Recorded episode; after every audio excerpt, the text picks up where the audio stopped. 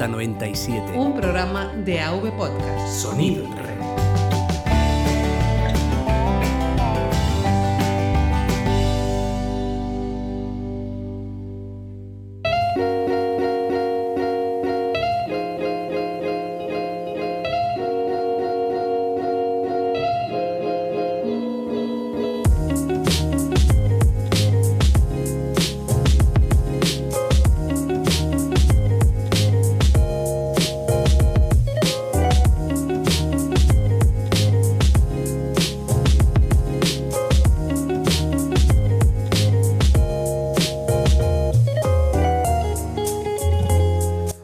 Chicos y chicas, ¿qué tal estáis? Bienvenidos a un nuevo episodio de Ruta 97, el programa de viajes de la Red AV Podcast para, para descubrir el mundo.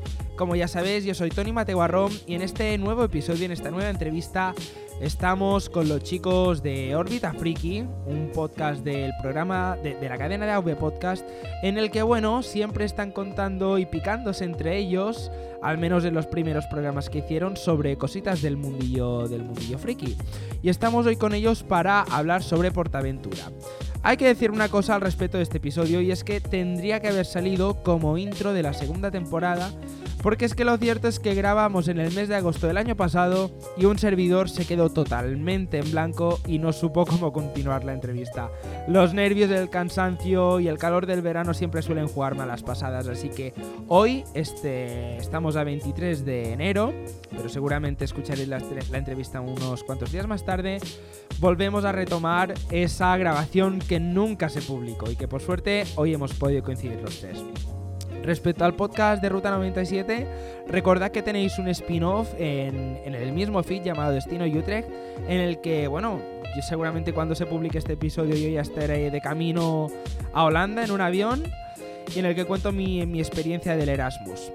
Recordad que Ruta 97 está en Apple Podcast, Google Podcast, Spotify, en todos los podcatchers que queráis con el feed arroba feedpress.me barra Ruta 97, todos los perfiles sociales de Ruta 97, de AV Podcast y de Órbita Friki, así como de sus integrantes Roberto Ruiz Sánchez e Igor Regidor, los dejaremos en las notas del programa. Y nada, también seguidnos en nuestro perfil de Twitter, en mi Instagram personal, todo esto está apuntado en las notas del programa y también en la página web de www.ruta97.es. Ahora sí, después de la pausa, vamos con una nueva aventura, otro país y otra historia a la que dar voz. Bueno chicos, ¿qué tal estáis? Muy buenas noches. Roberto, Igor, ¿qué tal estáis? Buenas noches. Hombre, tanto como otro país, a lo mejor nos estamos pasando un poco, ¿no? Bueno, es lo que siempre digo en Bueno, la intro de Ruta 97. No está mal. Bueno, es, es un país de la ilusión, está bien. Teniendo en cuenta que uno de los últimos episodios publicados nos hemos ido a Panamá, o sea, de Panamá ahora nos mudamos a, a España, a Barcelona, o sea, Mm. En teoría es otro país, porque en Ruta 97 lo que siempre les digo a los oyentes es que nos teletransportamos. ¿Sabes? Es como una especie de teletransportación metafísica ahí que, que te, te envuelves del lugar. Vale, pues eh, vamos a comprarte la, la idea y como en su momento hicimos nosotros un episodio sobre eh, Disney, Euro Disney, Que, y que eso sí, que- eso sí que es su como propio bien país sabes, de la no es fantasía. Disney, sino Disneyland Paris, Eso es bueno, verdad. No pasa nada. Sí, antes, bueno, de hecho antes se llamaba Euro Disneyland, o sea que eso de Euro Bueno, ya, Disney ya tuvimos tampoco la está tan mal dicho. el episodio y luego lo, lo metimos como pregunta en nuestro trivial de final de la temporada pasada. Pero el, el- el nombre correcto es Disneyland, Disneyland Paris. Yo. El nombre correcto es Disneyland Paris, Sí, sí, pero para sé, mí sí, siempre lo- será lo, lo Euro llamamos Euro Disneyland. Disney continuamente. No. Es. Es que los anuncios de la tele de cuando era pequeña, en plan era, oh, Euro Disney, yo quiero ir. Nunca he ido, spoiler. Pero me queda pendiente, así que. Correcto. Entonces, como en su momento hicimos este episodio, dijimos, y ahora queríamos hablar de la visita que hicimos a Portaventura, pues dijimos, ¿y por qué hacerlo en nuestro programa cuando lo podemos hacer en el programa de viajes de la cadena? Exacto, exacto. Y en Ruta 97 todo el mundo es bienvenido. Pero yo lo que digo siempre, el protagonista no es Tony Mateo ni Ruta 97, son las personas a, la que- a las que entrevisto. Así que para las personas que todavía nos conozcan, ¿qué es Órbita Friki? Anteriormente conocido como Ruta Friki. Si podéis ponernos un pequeño contexto del programa. Hostia, no- lo habían llamado de muchas formas, pero Ruta Friki Reto. todavía no. Has dicho. re- re- ¿He eh, dicho Ruta Friki? Has dicho Ruta Friki. Órbita friki, órbita friki, perdona, se me va el santo al cielo. Grabar a según qué horas de la noche no va bien. Sí, sí, os han llamado de todo, Eso o sea, retro friki, órbita friki, os han llamado de todo. Ruta friki puede quedar Sí, bien es como sí. nombre del episodio. Sí, no, nos parece un nombre correcto. ¿Cómo lo veis? Es, Sí, eh, sí. Para. Sí, sí. Ruta friki, ruta friki a Nosotros Portaventura. también. Yo lo veo. Pues nada, presentación de órbita friki. ¿Quiénes son Roberto y Igor y a qué se dedican en AV Podcast? Bueno, pues mm, Órbita Friki, antes conocido como Reto Friki, es un podcast en el que intentamos descubrir, disfrutar y compartir esas aficiones que vives con pasión. Básicamente la cosa empezó en plan, vamos a... Oye Igor, ¿tú has eh, jugado a este juego? Pues no, no he jugado. Pues te lo tienes que jugar. Y cuando te lo juegues, lo vamos a comentar. Yo lo voy a comentar desde mi punto de vista de alguien que lo conoce bien, que le gusta mucho y que sabe mucho de él, y tú lo vas a comentar desde el punto de vista de alguien que lo ha visto de nuevo. Y lo contrario. Y así nos íbamos picando uno a otro. Y Y- empezasteis con juegos y luego libros, películas, series, anime, de todo. O sea, tenéis un gran abanico para... Sí, originalmente para eh, cubrir. iba a ser un club de lectura. O sea, nos íbamos a ir proponiendo libros. Pero yo le, yo le propuse el primer libro a Roberto y como siete meses después no se lo había leído, pues entonces es, que es, cuando, es cuando decidimos, bueno, Soy más que libros, vamos a ver si una serie de un par de capítulos o una película de hora y media que parece más viable, ¿no? Que, que puedas encontrar el hueco. Yo tengo que reconocer que soy un intento de friki, pero soy un intento de friki muy mal hecho, porque mi, mi pareja está, es una fan de Juego de Tronos, o sea, le encanta Juego de Tronos. Y por Navidades le regalé, bueno, HBO, porque podemos compartir pantalla y toda la historia, ¿no? Y yo en mi vida había visto Juego de Tronos, sí que había visto trailers, había visto algún que otro trozo de capítulo en cuando existía Canal Plus Series, allá por 2014.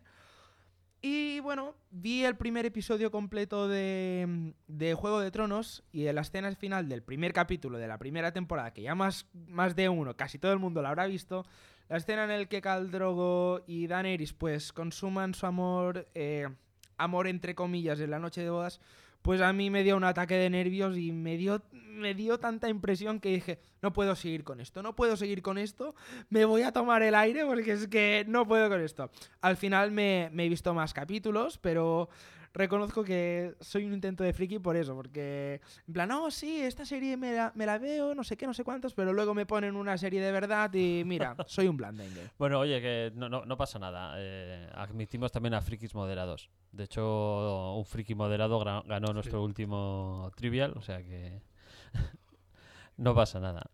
Bueno, eso está bien.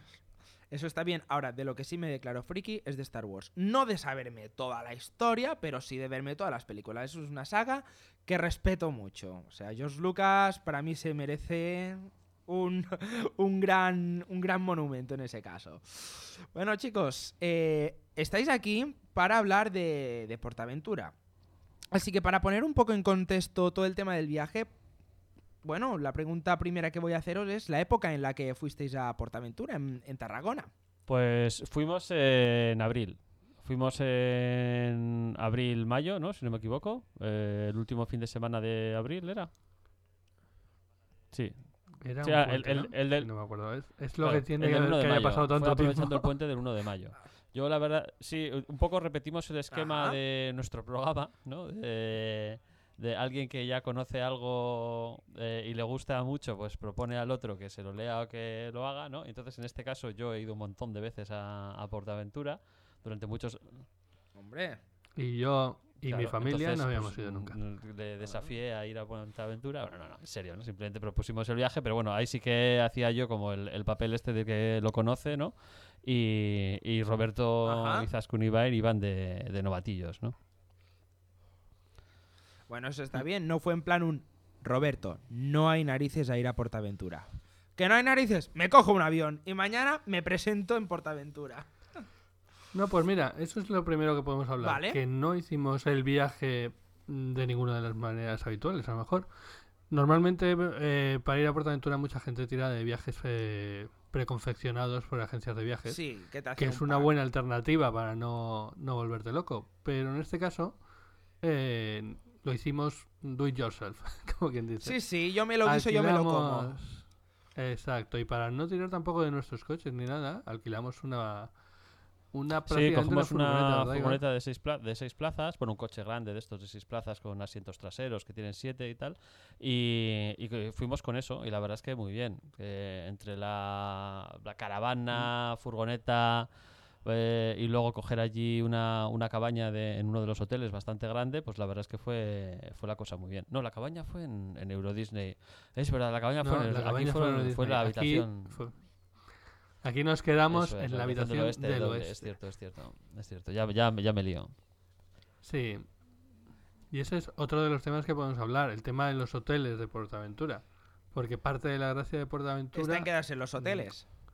Exacto, puedes quedarte fuera, pero seguramente te pierdas Los hoteles de Portaventura en general no son tan caros como piensa la gente. O sea, hay mucha gente que se coge hoteles en el exterior porque piensa que se va a ahorrar mucho dinero y si tienes en cuenta eh, que los hoteles incluyen la entrada al, al propio Portaventura, que si estás en el hotel puedes entrar un poquito antes a, a Portaventura, tienes dos horas, un- creo que es una hora o dos horas de, de acceso un poquito anticipado a, a- lo que son las atracciones y demás, que todo, todo es un poquito más barato, ¿no? Pues la verdad es que yo creo que sí que merece la pena. Claro, compensa. co- Incluso, compensa- incluso el pase, un segundo, Sí, sí. el- incluso el pase, Bien. el pase correcamino, no, no nos llaman correcaminos. El pase VIP, ¿no? el- Sí. No, el Fastpass tampoco, ese es el de Mm. Euro Disney, hostias. está- Lo tengo todo muy liado, ¿eh? Lo tengo todo muy liado. bueno, Sí, bueno, el caso es que el pase VIP, como quien dice, es más barato también para la gente que está en los hoteles. Claro, y así si compráis entrada al parque, porque luego el tema de Portaventura Ferrari Land, esto ya es otra historia. Si compráis al menos la entrada de Portaventura más hotel, siempre hacen un pequeño descuentillo a modo de bonificación, en plan, gracias, entre comillas, por. Por, por darnos por darnos más si te alojas por bueno, facilitarnos el negocio en el que fuimos nosotros si te alojabas como mínimo dos noches la entrada a Ferrari Land estaba incluida uno de esos días vale o sea tú tantas tantas noches Ah, como te alojes en el hotel tienes de días eh, en el parque y ah, bueno de hecho uno más porque el día que sales que no has que no has pernoctado también puede, también puedes entrar no básicamente tú siempre que estés en el hotel o hayas estado en algún momento del día en, en el hotel puedes entrar al parque. Y si al menos tienes dos noches te dan una entrada para Ferrari Land entonces, bueno, la verdad es que yo creo que sale bien. Yo creo que, que de dinero sale bien. Además que la ambientación de los hoteles es espectacular. No es lo mismo estar en un hotel normalito de, de Villaseca, a, que es que el pueblo que está justo al lado, claro a, a cogerte, pues eso, el hotel eh, del oeste o, o cualquiera de los otros que están súper ambientados. Y estar, estar en una habitación del oeste con toda la ambientación. Además, hay una cosa, y es el tema de la ruleta rusa de hoteles, ¿verdad, Igor? sí lo comentasteis no es- Eh, eh, en la grabación no- que no nunca se estás publicó obligado. que, que no- en la grabación que nunca se publicó lo Sí, dijiste la- me la- acuerdo La ruleta rusa de hoteles Exacto. hace que te salgan bastante baratos. Tú lo que haces es básicamente reservar un número de plazas y de habitaciones. No dices, yo qui- quiero dos habitaciones para tres personas, pero no sabes en qué hotel te va a tocar. Entonces, a medida que, se van quedando sin plazas los hoteles o lo que sea, pues ellos ven cómo asignarlo y cuando ya se acerca el momento de, de tu viaje, pues ya te asignan la- las habitaciones en un hotel. Que como mínimo siempre va a ser en uno de los de tres o cuatro estrellas que hay. Solamente hay uno de tres estrellas, todos los demás son de cuatro. Entonces, a menos que tengas un motivo muy concreto por el cual quieras ir a uno específico, yo creo que la, la ruleta siempre sale, sale, sale muy a cuenta el cogerla. Sí, puedes, ¿eh? Que tampoco siempre cu- está Cuando quedan pocas plazas Yo- ya la desactivan. Claro, yo he de decir que fui a Portaventura en 2005. O sea, ya era prácticamente un embrión, por así decirlo. Y tengo un bonito recuerdo del hotel que no adivinaríais nunca cuál es. Fue la primera vez que probé las tortitas Bueno. con caramelo. Me quedé enamorado de las tortitas. O sea, los desayunos en el, en el hotel de. que de hecho fui al hotel del oeste también en Portaventura. Estaban riquísimos. Y me quedó la imagen grabada de, de dos cosas. De, de los marcos de fotos que cuando yo fui ponían a- al pájaro loco eh, había unos marcos de fotos chulísimos con, con el pájaro loco que estaban por, por dentro de las habitaciones. Los cogimos, eh, de hecho los tengo, están en casa de mi padre en Mallorca. Y las tortitas son los dos únicos recuerdos que me quedan de- del hotel de, de, de cuando fui. Porque sinceramente, lo que respecta a las atracciones, yo obviamente era muy pequeño como para montarme en el Dragon Camp, por ejemplo, ¿sabéis? Yo era muy pequeño y ya me dirás tú, llevar a un niño de 7, 8 años a montarse en según qué tipo de cosas, pues mejor no es ponerse a riesgo, ¿sabéis? Me alegra, que, me, me alegra que me hagas esa pregunta, aunque Bueno. no saques ese tema. Porque precisamente eh, Portaventura es uno de los parques de atracciones más mm, adaptados a todas las edades. En el sentido de que tienes una mm, diversidad de, de atracciones muy grande. ¿no? Prácticamente, prácticamente Eso es todos, cierto. todos los mundos de, de Portaventura, bueno, Portaventura Aventura está dividido en cinco mundos distintos, ¿no? cinco zonas. Pues el Mediterráneo, Asia, eh, México, tal está dividido en varias zonas y en, prácticamente en todas las zonas tienes una sección para niños, ¿no? En la cual tienes una serie de atracciones para, para menores, para niños pequeños, de, de 4 a, pues a 6, 9, 10 años, 12 años, ¿no? Y, y la verdad es que está todo muy bien montado, ¿no? Hay zonas más específicas donde ya sí que son más grandes, como por ejemplo el, el mundo de Barrio Sésamo, que existe el mundo de Barrio Sésamo, que está, eso es Sí. todo para niños, pero no, no es que solamente exista ese, sino que luego en todas las demás también hay pequeñas atracciones eh, preparadas para, para que lleves a, lo- a los niños pequeños. Sí, sí, sí. Sí, ¿cómo se llamaba, cómo se llamaba la montaña rusa aquella en la que se podía subir? El, toma- el- el tren de la mina podía montarse y en el Tomahawk también. El Tomahawk es la versión para niños Mm. del Estampida. El, el Estampida es, es la, Mm, la famosa eh, montaña rusa hecha toda de madera de Portaventura, que de aquello traquetea que, que parece que se te van a desencajar todas las articulaciones, ¿no? Pues es- el, el Tomahawk es para críos y la verdad es que es- está muy bien, ¿eh? O sea, quiero decir que vamos, que no, no te creas que es, yo que sé, un tren de la bruja o algo por el estilo. No, no, no. Aquello, aquello se mueve y No, tiene, no, tiene una cierta emoción. O sea que eh, la, la verdad es que es muy, muy chulo. Sí, y a Ibai, a pesar de que le dan miedo esas cosas, esta- estaba encantado y luego estaba queriendo subir todo el rato. De hecho, eh, podemos decir eso. O sea, nosotros llevamos a un niño de 5 años Ujú. y a una. 11, en aquel momento tenía 11. ¿Nueve era? 11, 11, 11. Y vamos, los dos eh, estuvieron entretenidos todo el tiempo que estuvimos en, en el parque. No, no hubo ningún momento en el que se aburrieran porque no, no había lugar a. No, no, si yo no digo Eh. que me aburriera tampoco. Lo que pasa es que, claro, en esos momentos, por ejemplo, no había tanta cosa. El mundo No, de no Barrio. Sésamo, yo cuando fui no estaba todavía y, claro, el parque era, era un tanto diferente. Pasando a temas de logística de- del viaje, quería preguntaros, co- bueno, que habéis dicho en el inicio que fue un viaje que, un do it yourself, ¿con cuánto tiempo de, de antelación reservasteis los billetes? Me refiero a hotel, eh, la entrada de los parques y obviamente pues el tema de la furgoneta, porque otra pregunta es, ¿desde dónde venisteis? Bueno, nosotros salimos desde, desde el País Vasco, ¿no? Salimos, salimos desde Bilbao y fuimos en furgoneta pues hasta, hasta allí, directamente hasta la puerta, vamos. Y si me dejas un momento mientras Roberto se enrolla con cualquier cosa, consulto en qué momento hicimos la reserva. Vale. Yo, yo creo recordar que no fue, tampoco lo hicimos con mucha antelación el tema de la reserva. Pero bueno, básicamente mm, a lo mejor fue un mes o dos meses, dos meses antes. No, no, no recuerdo que fuera mucho. Eh, y por lo demás de logística hay que pensar que vas a estar tres días o cuatro días los que hayas escogido em, pateando todo el, todo el día, ¿vale? Sí, sí, sí. Te vas a levantar por la mañana pronto y vas a, a ir al parque y te vas a pasar todo el día yendo de un lado para otro. Así que calzado, el calzado importante, que sea bien cómodo. El tema de la ropa, nosotros fuimos en un momento en el que todavía no hacía excesivo calor. Eh, así que bueno, camisetas de manga larga Sí, de, o así. de- de porque hecho, el, una- el tema de la ropa y eso va a la siguiente pregunta, que son las cosas indispensables que os llevasteis en la maleta. O sea, que has hecho bien en enlazarme con esto, porque era una cosa que, que te pe- quería preguntar. Igor, eh, ¿tienes la, el momento exacto de la Sí, reserva? como sí, tú nosotros reservamos con solamente dos semanas de antelación. Eh, Reservamos de... Sí, reserva- ¡Ostras! No, no, no. Fue, fue- fue- fue con dos no, semanas. no, Reservamos es el verdad. 15 de abril y el, el 28 es cuando salimos.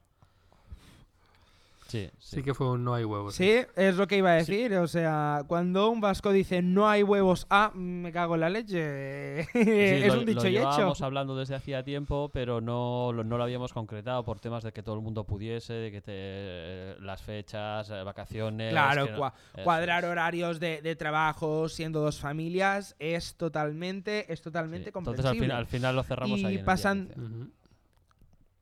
Bueno, bueno, pues eso está súper bien. Oye, Roberto, Mm. que, que no hay huevos a venir a Portaventura. ¿Que no? Ya tengo la furgoneta alquilada.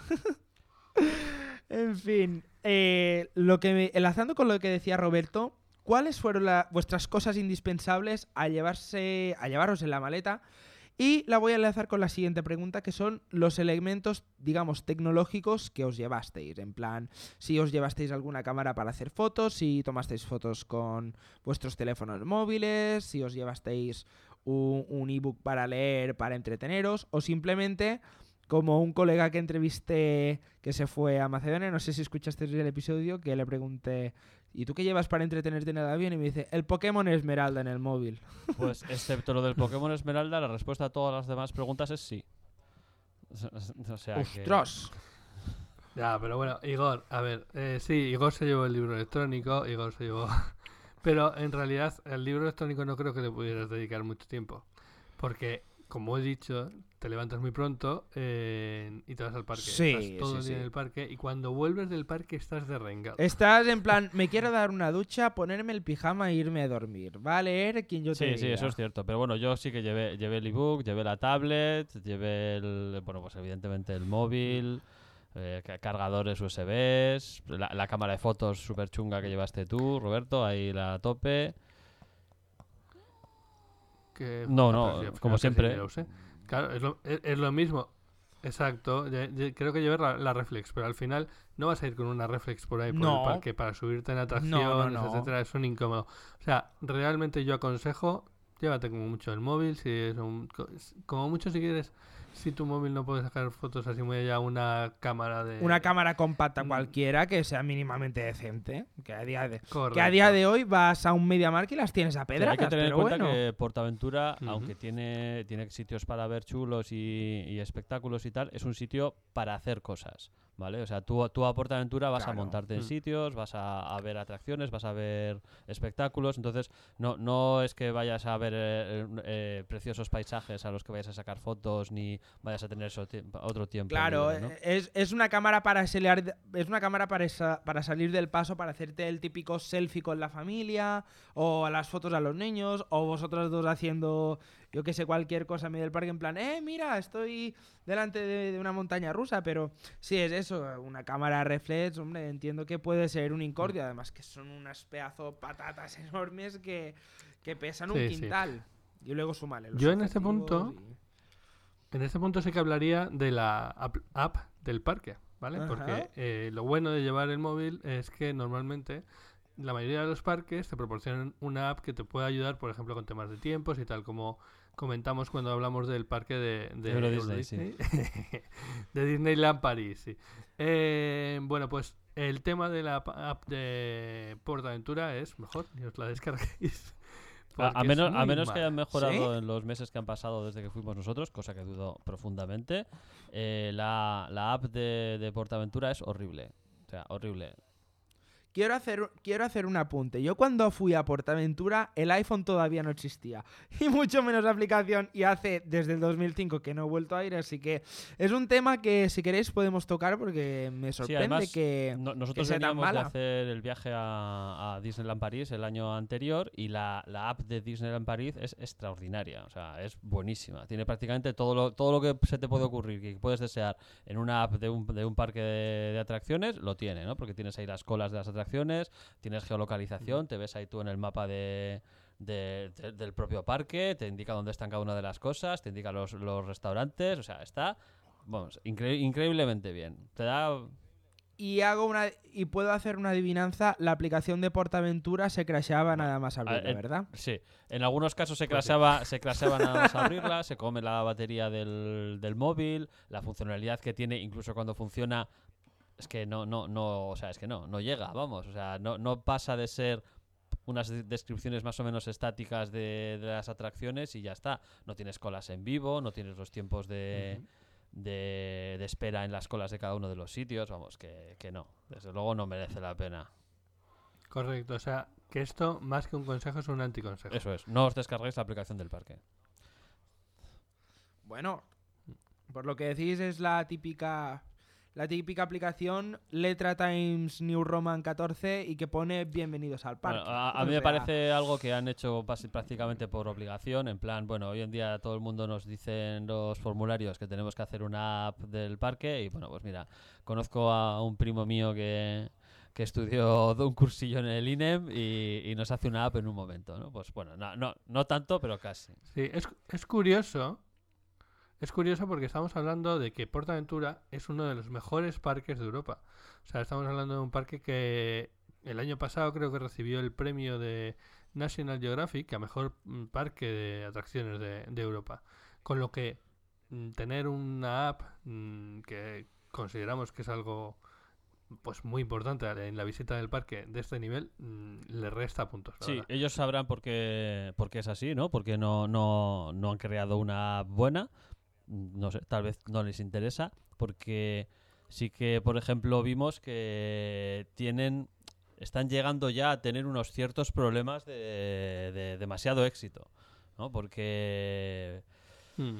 el, el- Como que dejan aparcados otros Sí, aspectos, porque bueno, vamos. eh, no, quiero decir que el, o sea, el, el parque está lleno. O sea, el, el parque hay mon- un montón de gente, está continuamente en, en temporada alta, en temporada baja, en temporada media, el parque está a reventar prácticamente de, man- de manera continua. Eh, entonces, dar, dar más cosas que atraigan a más gente todavía, yo creo que tampoco les interesa, porque es que, es que ya no, no, no son capaces de absorber más, ¿no? Y va en, de- va en detrimento de, Mm. del uso y de, de- de lo que experimenta la gente que va, ¿no? Sí, de hecho, un tema al respecto es que eh, cuando visitas un parque tienes que plantearte eh, si te vas a conformar con la entrada normal o si te vas a contra- eh, coger la Ah, el entrada express. VIP, como quien El dice, express, o el como lo express, llaman el en... express. Exacto, el express. de es eso y iba a preguntaros ahora esto, los tipos de entrada de. Portaventura, los tipos de entrada de Ferrari Land, las posibilidades que hay de combinación de las entradas y el precio de, de ellas. Vale, eh, pro- pro- Ujú. probablemente Bueno. varias cosas de las que digamos no estén bien porque han pasado muchos meses y pueden haber, ca- pueden haber cambiado el, el formato y puede que no lo recordemos exactamente, ¿ok? Pero más o menos... Ujú. No pasa absolutamente nada, no pasa absolutamente la, nada. la entrada al parque es cara, ¿vale? Era cara y seguirá siendo cara. Eso es, Eso es un spoiler, Sí, vale. pero casi nadie paga la entrada al parque. Es decir, prácticamente todo el mundo o tiene la entrada incluida en el, en el alojamiento del hotel, o se ha cogido algún tipo de pack en el cual está incluida, o tienes un descuento de los doritos que te dan dos por uno, o, sea, el, el que llega ya a la taquilla y se compra una entrada a tocateja sin aplicarle ningún tipo de oferta, pues es muy, muy, muy, muy, muy raro, ¿no? Entonces, si, si no te... Es como el telepizza. O sea, nadie va a telepizza y compra una pizza mediana sin aplicarle algún tipo de oferta. Claro, la pizza mediana te cuesta veintipico euros. Pues esto es lo mismo, ¿no? Vas allí al parque, le dices que quieres una entrada para un día y te puede clavar, yo qué sé, pues igual te clava, te clava 50 o 60 pavos. Creo que eran 50 euros, me parece. Sí, que de hecho te Sí, recuerdo que hubo una cierto. persona que nos pagó. Cierto. Vinieron, vinieron, vinieron unos amigos de Roberto el, el segundo, el tercer día, Sí. Y, y sí que apoquinaron ahí a Tocateja. ¿No? Entonces, vale, eh, pa- pa- para eso, para ir un Mm. día, pues te sale muy caro, sí, te, te sale carísimo. Lo que pasa que lo normal es que estés en algún tipo de pack, algún tipo de descuento, alguna cosa. Pero en realidad el tema es, a esa entrada le puedes aplicar el Express.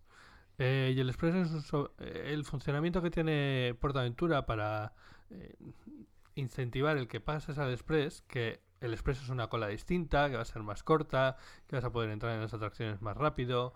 En- bueno, pues eh, el mecanismo que tienen es básicamente pues subir el precio, como quien dice. Vale, tú has pagado 50 euros por la entrada y si pagas, Ve- ve- ¿cuánto será? Creo que eran 30 20 euros euros más o 40 euros Express, me más. parece. Creo que era 20, 20 euros cada uno, me parece. 20 20 30 euros. El caso es que era una cantidad de dinero que eh, no me pareció suficiente como para desincentivar su compra para mucha gente. ¿Vale? Y sobre todo, como el caso del amigo que vino en este momento, eh, si vienes, si vas para un día, es que te vale muchísimo la pena gastarte ese dinero porque si no vas a poder pasarte a lo mejor tres horas para entrar en una atracción. Y básicamente tu visita a PortAventura se va a Eh, reducir. es- a esto dos es así y hay que tenerlo muy en cuenta. Si tú vas a PortAventura en un día de fin de semana de temporada alta, o incluso de temporada media pero que haga buen tiempo, una cosa por el estilo, o que coincida con un puente, a menos que te compres el Express, si tu intención es montarte en las atracciones grandes, te vas a montar en tres atracciones, como mucho. Y una pregunta que tengo. La diferencia de tiempo de espera en una cola con el pase express al pase normal, ¿cuánto Pues, suele po- ser? Podemos hablar de estar dos horas en una cola o una hora y media en una cola para montarte en el Furious Baco, para montarte en el Dragon Khan, en una cola normal, a esperar unos 20-25 minutos para montarte en, si tienes la- el, el- el Pass Express. Pero yo pero tengo otra pregunta. O sea, esto me recuerda mucho a lo que hace Ryanair con el tema del embarque prioritario. Que antes nadie lo compraba y ahora todo Dios lo compra. Y prácticamente la cola de pase normal a pase de embarque prioritario es exactamente No, la no es, misma. no es la misma, ese es el tema. Claro, y ese Claro, es ese es el mismo, pero ese es el problema que le ha pasado a PortAventura, que como el precio eh, no es tan alto como para llevar a mucha gente, el día que más gente hubo había muchísima gente con Pass Express. Y al final las colas del Express también eran Estuvimos en el, en el creo que estuvimos uno de los viajes 50 minutos en la cola del Express, si no me equivoco. Y- ¡Ostras! Claro, eso, duele y hay que tener en cuenta ¿eh? que nosotros tenemos nosotros nos compramos un express que te da un viaje en cada una de las grandes atracciones, ¿vale? Tú puedes montar una vez por la cola del express en cada una de las grandes atracciones. Tienes un viaje en el Sambalao, un viaje en el Dragon Khan, un viaje en el Furious Baco, etcétera, etcétera. Y luego te dan, eh, creo que eran tres comodines para que puedas montarte otras tres veces en la que tú quieras, ¿no? Aparte de uno fijo en cada una. ¿Y, Ujú.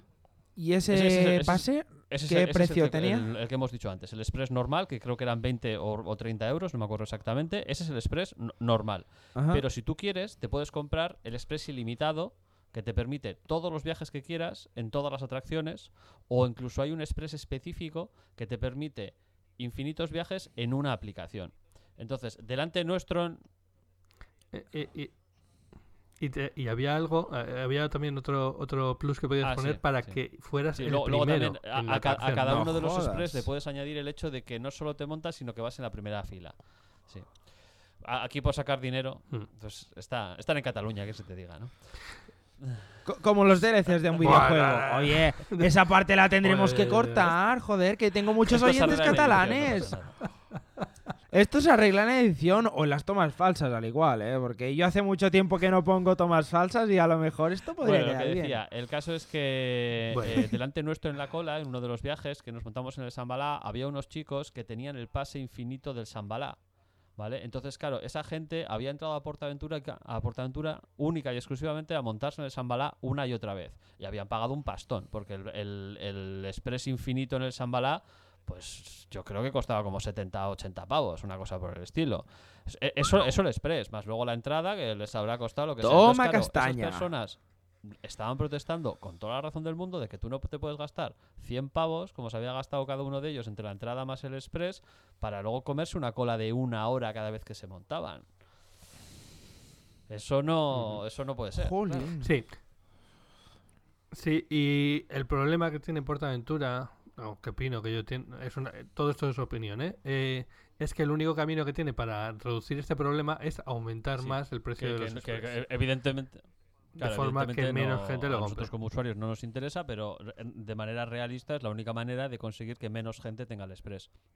Porque tú dices, pues yo qué sé, eh, a- si el, el precio no es lo suficientemente grande, eh, yo que sé, va a haber un 10% de la gente que se compre el Express. Claro, pero cuando te están entrando en el parque pf, miles y miles y miles de personas, ese 10% ya genera una cola gigantesca. Pero bueno, que nosotros tampoco, tampoco estamos especialmente interesados en que suba el precio, eh, evidentemente, pero... Bueno, en, en- en ese, en ese caso, en ese caso pasaríamos de hablar de una cola de tres horas a una cola de una hora y media. Bueno, en otro un pequeño tip o un pequeña un pequeño truco Dale. es eh, la cola de los eh, de los singles, ¿vale? La cola de los solteros, que no la hay en todas Las las, más modernas pero en algunas sí de ellas te puedes poner, El Sambalá... sí, como el en el, Shambhala en el, en- en- en- en- no, en el Dragon Khan en, el Ferrari, en, en el Ferrari Land, que también es nuevo, creo que no. de la- de- de- del que ¿Y hablaremos. eso en qué consiste más o menos? Es- Esta cola, de lo que se trata, es básicamente te pones una cola en la que re- rellenan la atracción y lo típico de cuando quedan sitios libres, eh, porque alguien va en pareja, pero hay tres huecos y cosas así, Eso pues es. tiran de la cola de los singles, ¿vale? Y te pueden poner por ahí en cualquier sitio. Entonces, si vas solo o vas en pareja, pero te da igual no ir exactamente al mismo sitio, ¿vale? Porque nadie te va a pedir el carnet de casado, eh, pues puedes ir por la cola de los singles y te vas a ahorrar. De hecho, una la cola de los cola singles importante. del Sambalá o de otras atracciones en la, en la que está activada, sí, la cola de los Suele singles es vacía. de largo, pero muy de largo, la manera más rápida de montarse una y otra vez en la misma atracción, ¿vale? Tú por la cola de los singles del Sambalá Mm. vas a estar montándote prácticamente de manera continua, o sea, te montas, bajas, das toda la vuelta, re- re- vu- vuelves a entrar y te vuelves a montar, de, hecho- manera eh, eh, instantánea. Creo Sí, nosotros lo usamos en una ocasión y yo he estado otras veces con, con, pues, en, en cuadrilla con mis amigos, que al final te da igual sentarte uno en la fila 3 y otro en la fila 7 o, o lo que sea, y, y te- o sea, al final te montas tantas veces como te apetezca, porque simplemente vas una y otra vez y todos los viajes, o es muy raro el viaje de que no hay un hueco en algún sitio porque en el Sambalá o en cualquier otro eh, las filas son de 4 o son de 3 o lo que sea y claro, va la pareja y deja un sitio libre. Van los tres amigos y dejan el sitio libre en el, en el de 4 va el que es dos y entonces si- siempre hay un hueco en el cual meter a, alguien de la cola de singles. Vale, vale. Es que Ujú. cuan- cuando habéis dicho la cola de los singles me imaginaba ahí a alguien que va solo al parque y No, no, madre no. mía, ¿qui- ¿quién va solo en un portamento? Vale, vale, así tiene más lógica. Sin duda es un, eh, es un apunte bastante interesante. Pues pasamos al tema de, de las atracciones, chicos. Comentadnos datos curiosos y lo que más os ha impactado o lo que más os haya sorprendido de, de- de todo el conglomerado que hay para divertirse en Portaventura. A ver, yo eh, voy a empezar con eh, Ferrari Land. En Ferrari Land está la atracción La- la de... V. ah, ¿Cómo se llamaba? Sí, no, no, no.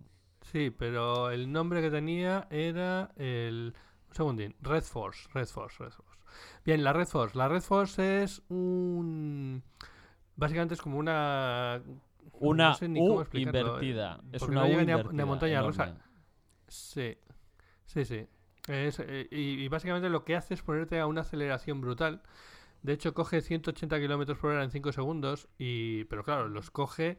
Eh, en un coche no los notas. Pero cuando vas con la cara al aire. Y además, Igori, eh, tú y tú. Sí, nos pusieron en primera fila y cuando nos dieron dieron las gafas de protección tipos de aviador de la Primera Guerra Mundial ahí que te ponen lo que, y tal, eh, dijimos, buah, nos, o sea, ¿qué hacemos aquí en la primera fila? No nos hemos equivocado. Sí, en el arranque llegas a, a- a tener una fuerza de 1,3 Gs. Eh, y es el único momento, o sea, ¿sabes ese momento en las películas en que te dibujan como que vas tan rápido que el paisaje se difumina y va hacia atrás? Pues esa sensación la tienes en el Red Force. Eh, luego sube hasta 112 metros de altura y vamos, la caída es también bastante impresionante. Pero sobre todo el Sí. tema es la aceleración. L-. Durante los 12 segundos que dura la atracción disfrutas mucho. 12 segundos de Mm. atracción, vamos, pero debes sentir Sí, de sí, todo. sí, sí. Se te, se Hombre, te después- revuelve todo después ahí. De la cola se- de hora y media para montarte son unos 12 segundos que disfrutas profundamente. Sí. Y luego además está el hecho de que esto es lo único que vale la pena de, de. Ferrari Land. Con lo que es bastante decepcionante Ferrari Land en general. Incluso tenemos bastante queja de la atracción que, que vimos allí. O sea, hicieron una típica atracción de deportes y tal, pues salían unos chicos saltando, jugando al baloncesto como en plan Globe- Globetrotters, haciendo saltos eh, saltos acrobáticos y unas chicas haciendo de animadoras, animando a los chicos. Eh, todo en general bastante con un olor bastante a naftalina y bastante machista para que sí, la verdad es que nos, sorprendió un poco el espectáculo en el sentido de que es un, es un espectáculo que, que ya lo ves y, y te parece que es que estás viendo algo pues del siglo pasado. O sea, no quiero decir que hay súper antiguo en nada por el estilo, pero bueno, el concepto... Claro, Pero el conce- lo estrenaban esa semana. Eso es, el concepto de, de espectáculo y los roles al final que representan los, los distintos bailarines en, en ese espectáculo, pues bueno, la verdad es que nos chocaron un poco en ese sentido, ¿no? De que era un espectáculo que se estrenaba esa misma semana, no, nuevo, totalmente nuevo, y que sin embargo, bueno, pues que, no sé, me parece a mí que eh, hoy en día hacer un, un baile en el cual salen los cuatro tíos musculosos jugando al baloncesto y las tías vestidas de cheerleader y animándole y, y adorándoles, pues, pues no, sé, yo, no sé, me parece a mí... Muy, muy serie de instituto americano de los años 90. Claro. Sí, un poco gasposo sí que Sí, suena. eso Mm, es. Yo te diría incluso más atrás, más 80. Sí, entonces nos, y- nos y- sorpre- y- nos sorprendió por o sea, eso, ¿no? Sobre todo por el hecho de que, es- de que el espectáculo era nuevo, se estrenaba esa semana, ¿no? Entonces que nos pareció que un concepto un poco, un poco atrasado, un poco que, que, joder, no, no sé, un poco raro. Y Sí, además íbamos con do- un niño y una niña Esto- y... esto fue no está bien. "Mm, no, no me entonces no, eh, Ferrari mucho". Land todavía no estaba terminado por completo cuando fuimos nosotros, había algunas, algunas secciones que todavía no estaban abiertas, entonces es posible que ahora ya haya mejorado un poquito más y sí que merezca más la pena. Pero desde el- El tema, el tema de temas eh, de cosas Sí, infantiles sí, Sí, que había estaba la, la parte infantil de, de Ferrari Land estaba, ba- estaba bastante currada. Ahí, ahí estaba bastante bien. Pero desde luego cuando fuimos nosotros, en eso, a finales de abril, primeros de mayo, eh, vamos, cualquiera que me hubiese preguntado a la vuelta si, si pagaba la entrada de Ferrari Land, le hubiese dicho que, que ni de coña, vamos. Pregunta importante, ¿cuánto cuesta Ferrari Land? Pues la entrada Fer- la, la entrada a Ferrari Land yo creo que eran 60 pavos. Me suena, y es solamente a Ferrari Land. Yo, yo creo, yo creo que sí. No, no me acordaba. Y, y eso, No, Vamos, a nosotros si al no te final la es lo- que te digo, si tenías al menos dos noches en el hotel, te incluyen un día de, de ir a Ferrari Land. ¿no? Pero vamos, si, si yo si tuviese que volver ahora y tuviese que pagar la entrada de Ferrari Land, yo, yo, no, yo no la pagaría. Porque el tiempo, el tiempo que inviertes en, en Ujú. Ferrari Land te lo pasas mejor eh, haciendo cola en el Dragon Khan o en el Sambalá o una cosa de estas. Bueno, que Igor, comenta tú Vale, yo que he estado muchas veces, ¿no? Eh, una cosa que no hemos dicho de, de Portaventura y que, que es una cosa muy, muy buena de este parque es que se está en renovación continua de manera permanente, ¿vale? De manera que eh, cada dos, tres años más o menos estrenan siempre una atracción y cada cinco o seis una atracción grande nueva. ¿Vale? De manera que, que aunque tú vayas a visitar el Ujú. parque de manera más o menos regular, cada tres, cuatro añitos, una cosa así, es casi seguro que te vas a encontrar con, con no espectáculos nuevos, que bailen cuatro cosas nuevas, sino que va a haber una gran atracción nueva. Entonces, eh, yo una de las últimas que han abierto y que más me ha- y que ha resultado ser la que más me gusta de todo el parque es el Sambalá. El Sambalá es la montaña rusa de color azul que está al lado del Dragon Khan, que es casi el doble de alta que el, que el Dragon Khan, pero que me parece que transmite unas sensaciones espectaculares, ¿no? Porque es, es, es una montaña rusa que juega con la ingravidez, no, no es violenta, no te pega a golpes, no es como el Dragon Khan que te golpea contra todos lados y, y estás aferrándote como loco a las protecciones pensando, Dios mío, voy a morir, que acabe esto ya. ¿No? sino que sino que el Sambalá con lo que juega es, es con la ingravidez, ¿no? Pues se eleva, se eleva muchísimo, te levanta por No. el aire, luego cae, luego vuelve a subir y, y es una, son unas sensaciones eh, muy agradables. Eso sí, si tenéis miedo a la altura, ni se os ocurra montaros. Porque, Bueno, yo, yo bueno, tengo pues miedo a si la tenéis- altura y si me subí. tenéis miedo a la alt- si no tenéis miedo a la altura o tenéis miedo a la altura, pero tenéis huevos como Roberto, pues entonces os eso iba a decir, eh, Igor, ¿no serás tú aquí el, No, el, el que siempre pone los retos? En plan... em, Yo, yo- yo me monto en todo. o sea que- Yo, yo es que me imagino la escena, Igor, esto está muy alto. Ah, Roberto, que, no, que esto está muy alto. No hay huevo a subirte. Bueno, nos vemos. ya estoy. no, además hay una cosa en el Sambalá y es que eh, frente al, al Dragon Khan que decía Igor, que básicamente en el Dragon Khan vas agarrado por arriba, por abajo, vas agarrado por todos lados. En el Sambalá solo vas agarrado por un pequeño topo que se te coloca entre las piernas y no, no notas ningún tipo de agarre. Entonces es lo que dice Igor, cuando subes, eh, estás subiendo, subiendo, llegas hasta la altura máxima del... Del Del Dragon Del- Khan, ah, del Dragon Khan. del Dragon Khan.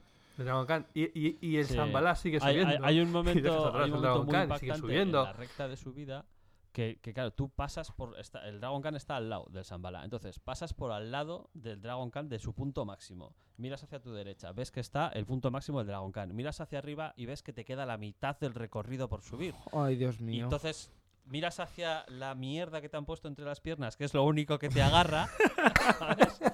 y dices, Dios, ¿por qué? ¿Dónde me he subido? Correcto. Y cuando llegas, cuando llegas arriba y empieza el descenso, y entonces es lo que dice, no, no tienes dónde agarrarte. Solo tie- puedes confiar en Dios, espero que esto se bien. Pero una cosa, se sujeta. Y bueno, se- sí, eso te sujetas bien en la atracción, quiere decir, no sales volando, no pasa nada. No, no, no, no. Está perfectamente. ah, Menos mal. es- Aquí estamos. es lo que te digo, no es una no es una montaña rusa violenta, es una montaña rusa que juega con las sensaciones de ingravidez. Entonces, como no hay golpes ni nada por el estilo, pues no no no no pasa nada, no necesitas esas sujeciones, no las tienes porque no las necesitas. Entonces, eh, es, es una montaña que yo aconsejo a todo el mundo, si tiene miedo a las alturas no, pero si no, eh, que no se preocupen porque no, no tiene esa violencia que, que se le puede achacar al Dragon Khan, que vamos, hay que hay que ser muy aficionado a las montañas rusas para que te guste el Dragon Khan. Yo. Yo Sí, no, cierto. te iba a decir, Y- yo ahora que hablabais de, de huevos, madre mía, eh, no sé cuántas veces hemos dicho no hay huevos ya en este programa, tendremos que poner la etiqueta Ed Explicit. Mi, mi pareja es, eh, yo le, le ofrecí un día para, no, creo que era para irnos al parque del Tibidabo, ya, y, y me dijo, es que no me gustan lo- los parques de atracciones y tal, mira, solo os digo, si le digo a mi pareja, no hay huevos, a subirte a, a- al Shambhala del Portaventura, vamos. Me coge y me tira por la ventana y me dirá que no hay huevos. Mira, pues toma sensación de ingravidez. Vale, no, no me gustaría que dejáramos la Vale. atracción sin hablar del Furious Baco. ¿Vale? Porque eh, dentro de lo que dice Igor, de que van haciendo nuevas atracciones y tal, esta mm, es de las bueno, más tiene, nuevas tiene sus también, años, ¿no? No ¿eh? es de- Tendrá como 8 años por lo menos ya. Ya. Vale, pero yo lo que pongo en valor de esta atracción, lo que me gusta, es que frente al Zambala, el Dragon Khan, el Estampida, que son atracciones que puedes encontrar en otros parques de atracciones, porque son pues las típicas, el Furious Baco tiene algo particular y es que está particularizado para la región en la que está. Básicamente entras y es como una, sí, es una ¿cómo bodega, es una, un bodega, vi- ¿no? un viñedo. Un, viñe- un viñedo catalán. Y está ambientado, bueno, tiene un cierto trasfondo. Se supone que es, hay, es un inventor catalán que había inventado un sistema de propulsión neumático y que lo aplica a una maquinaria dentro de su viñedo y tal, impulsados por unos toneles. Entonces, bueno, tiene un trasfondo divertidillo, ¿no? El tío ahí salen unos animatronics, ¿no? Como el, típico inventor loco con tecnología así un poco como de vapor o basada en propulsión a vapor por vino y cosas por el estilo. Entonces está, está muy chulo. Mm. Y está muy chulo y está y es algo particular, es algo que solo puedes encontrar en PortAventura. Además, eh, como mm, esto que Eh, es una bueno, montaña no- rusa, sí, ¿no? Eh, es, es plano, o sea, claro, al final el- que vas colgado. Es- tú vas colgado, o sea, va- tus piernas están colgando, te enganchan por la, por la parte superior y no, no tiene alturas, ¿vale? Eso para la gente a la que no le guste o le dé miedo las Mm. alturas, el Furious Baco es una atracción muy adecuada porque también es, eh, eh, al igual que, que la V, de que hemos hablado antes de, de, de Ferrari Land, pero que aquí esta Sí, De- la Red Force, pero que sí, sí, que Red sube. Force. La Red Force, eh, en el caso del Furious Baco, no. El Furious Baco va recto y lo que hace es pegar una aceleración enorme, luego te, tira por ahí a toda velocidad por la pista, da un par de, de loops que casi ni te das cuenta va de la velocidad a la que va y, y ya luego llega ¿no? a la, Mm. a- al destino. Y está muy chula. Sí. De hecho, en el caso del Furious Baco pasa de 0 a Toma 135 en castaña, 3 sí. segundos. Sí. Está, está muy bien, está muy bien. Eh, eso sí, si queréis montaros en el Furious Baco, dos consejos. Eh, estar en la puerta de entrada del parque justo cuando abran, ¿vale? Es, Sí, porque además es claro, el problema del Furious Baco es que es y la que está en la entrada del parque. Entonces, eh, la cola del Furious Baco se llena de manera instantánea. O si no te apetece madrugar, entonces usa el pase express directamente en el Furious Baco, nada más entrar, te montas, te lo pasas estupendamente y fuera. Porque la cola del Furious Baco siempre es enorme, porque como está nada más entrar al parque, pues muchísima gente se queda allí directamente. Una pregunta, cola. hablando de colas y de atracciones, ¿cuál ha sido vuestro mayor tiempo de espera en una cola en Portaventura que recordéis?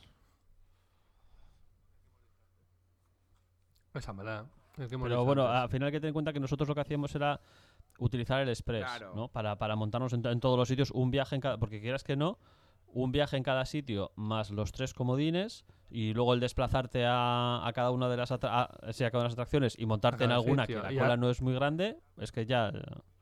Pero Y algún Sí, espectáculo más los también. espectáculos es que consumes todo el tiempo solo reformulo la pregunta en este caso. Igor, tú que has sido muchos años a Portaventura, Ah, sí, sí. ¿cuál ha sido tu récord de, de comerte, de comerte la cola? Yo creo que la cola más larga que he hecho en, en Portaventura me suena que fue de dos horas y media. Ostras, ¿y, A mí, a y mí qué, me- y- y- sí, y qué eso fue- atracción era? el, el Dragon Khan. El Dragon Khan. Fue hace muchos años cuando todavía, cuando todavía no existía el, el Express. Y, y luego a partir de, de aquella vez, con los siguientes viajes que hemos ido ya con el Express, ya hemos tenido claro que el Express es un must absoluto, que si vas a, Dra- a, a Portaventura te tienes que comprar el Express sí o sí. No, es porque ir para, lo que te digo, para montarte en tres cosas o cuatro cosas, porque estás dos horas y media en- haciendo la cola, pues no, no, no, y no puede mientras tanto, ¿qué hacías en dos horas y medias de cola? Pues- Esperar, pues- ¿no? Pues nada, a esperar, hablas, charlas, no sé qué, esto, lo otro. Fue hace muchos años y no, no tenías el móvil para mirar tus redes sociales, pero hoy en día te pondrías, a, te pondrías a tuitear o lo que sea. Pero que vamos, básicamente, ya te digo, el, el, el Express me parece absolutamente necesario. Jolín, pues dos horas y media de cola. O, o si no, lo que puedes hacer es ir con gente que no le gusta montarse, ¿vale? Y entonces tú los, los colocas. Eso Ot- es. otro Tú tip, los otro- colocas en una cola, mientras ellos están haciendo una cola, tú te vas a otro sitio a montarte con el express en un par de sitios y luego ya vuelves y te y vas a la cola que te han estado haciendo. Joder, pero eso es, es- eso es Luego un de- poco luego cabrón, después de esto- esa- Hombre, claro, luego de- des- después de esto eh, está bien invitarlos a cenar o comprarles algo en compensación, ¿no? Pero bueno, pero durante el viaje a Portaventura funciona bastante En bien plan, eh, o sea, Vale, vale eh, para que pena, a tu pareja o a tu amigo no le gustan las atracciones, pues ven, vente conmigo, anda, tú te comes todas las colas y yo me lo paso bien. Sí, básicamente es eso. Eh, es ser un poco cabrón, pero creo Es que me voy a sí, apuntar la sí, sí. fórmula a os lo compro, definitivamente. Y bueno, chicos, ya para ir acabando, ahora sí, eh, ¿sabríais decirme cuál fue el precio total del viaje?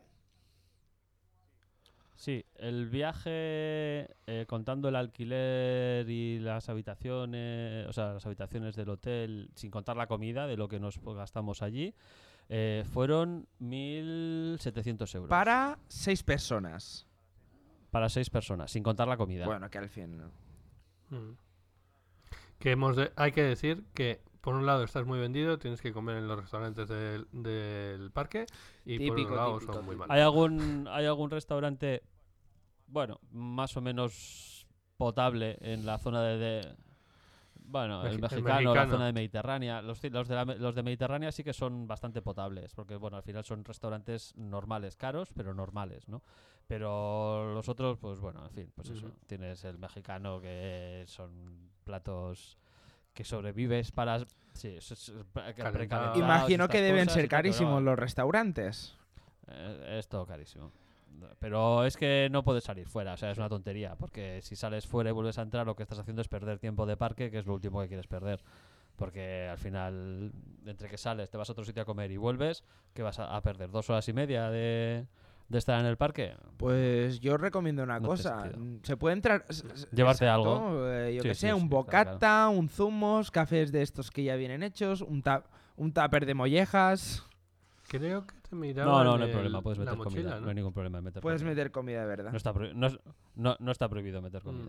Te mira la mochila, pero no porque no puedas meter comida. Te mira la mochila porque ahora hoy en día hay una cierta normativa antiterrorista y tal, y, y tienen que mirarlo. Pero pero tú puedes meter comida sin ningún Vale, no problema. es eso que tengan una política así, priva, así de privatización, de decir tienes que comer con nosotros sí o sí, pero me imagino que hoy en día con toda la alarma que Mm. hay eso.